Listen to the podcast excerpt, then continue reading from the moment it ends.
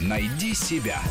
Интересные профессии с Аллой Волохиной. Логопед – специалист, который работает на стыке педагогики, медицины и психологии. С помощью системы упражнений он помогает исправить дефекты речи. Яночка, скажи девочка. Девочка, Так, скажи Вовочка. дудочка, Так, скажи я Машка.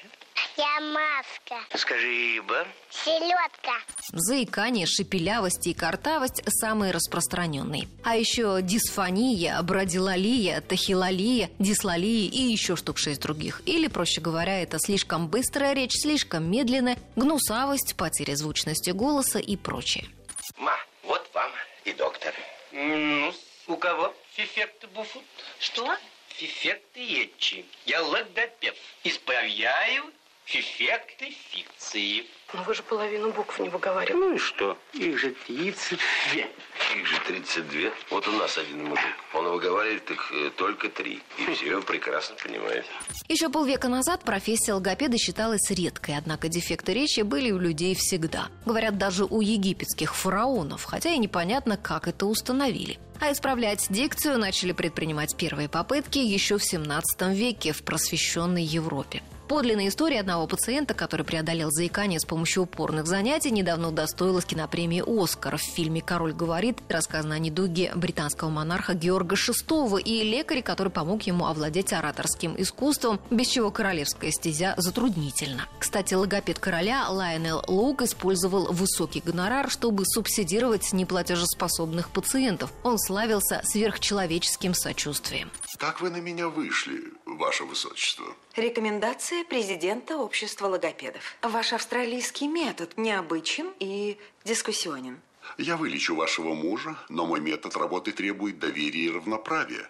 Большинство детей самостоятельно научаются говорить чисто и правильно примерно к пяти годам. Другим требуется помощь специалиста. Ведь неправильное произношение звуков даже мешает детям хорошо учиться в школе. Они пишут и читают с ошибками. Для устранения дефектов речи логопед должен установить их причину. У взрослых проблемы с произношением могут возникать из-за травм, операций или тяжелых эмоциональных потрясений. На помощь логопеду в налаживании речевого аппарата пациента также могут прийти психологи, отоларингологи и фониатры. Если же человек имеет врожденные физические аномалии развития, которые мешают научиться говорить чисто, тогда их устраняют хирургическим путем. Механические затруднения. Надо расслабить мышцы челюсти, укрепить мышцы языка, повторяя скороговорки. У вас вялый живот, поэтому потребуется время, чтобы укрепить диафрагму. Немудренная механика.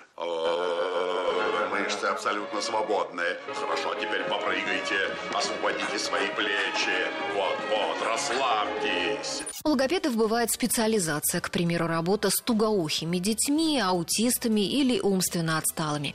И главное качество логопеда – терпение, ведь устранение речевых дефектов требует большого труда и регулярности занятий, а еще деликатности, поскольку у таких пациентов много комплексов. Готовят логопедов педагогических вузов. Из минусов профессии в ней нет карьерного роста, а только репутация и клиентская база. Но база это вряд ли исчерпается. Речевых нарушений становится все больше, и они все более сложные, комплексные и труднее поддаются коррекции. В Москве я нашла в интернете 34 вакансии логопеда с зарплатой от 5 до 90 тысяч рублей. Вам выпишу на объявление, и вы будете привозить Февочку ко мне два яза в неделю. Куда? На улицу Кой-Кого. Кое-кого это куда? У вас что, подпольный кабинет? Почему подпольный кабинет? Это поликлиника. Улица имеет имя? Максима Горького. Правильно, улица писателя Максима Кой-Кого. Рубрика об интересных профессиях выходит по понедельникам, средам и пятницам, а большую программу «Найди себя» слушайте по воскресеньям в 12 часов. Найди себя. Интересные профессии с Аллой Волохиной.